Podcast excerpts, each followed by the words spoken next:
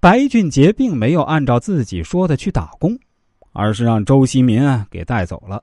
他们要开始作案了。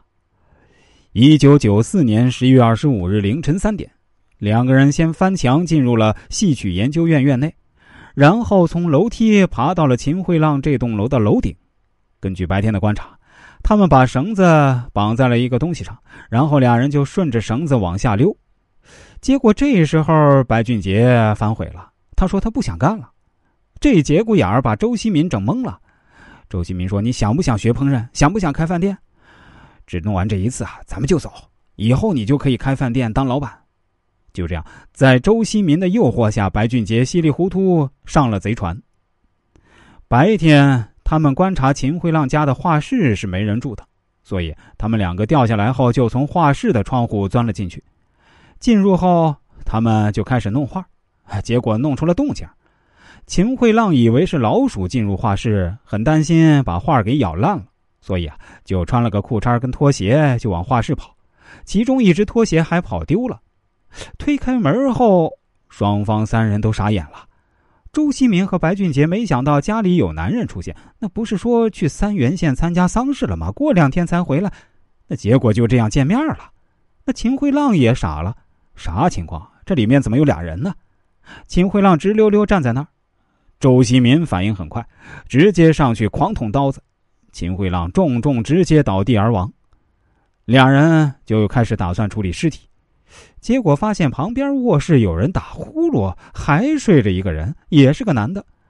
周锡民上去就继续捅刀子，疯狂捅秦红男朋友王涛，王涛就这么死了。王涛啊，还是裸睡，下半身都没穿衣服，这让周新民和白俊杰措手不及啊！明明白天就俩女的，怎么现在多了俩男人？两人打算拿着画迅速离开，但是周新民已经控制不住啊！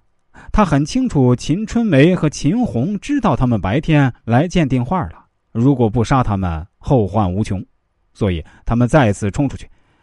刚一推开门，结果秦红就直直的站在门口。周锡民和白俊杰拔出刀子就捅，秦红当场就死了。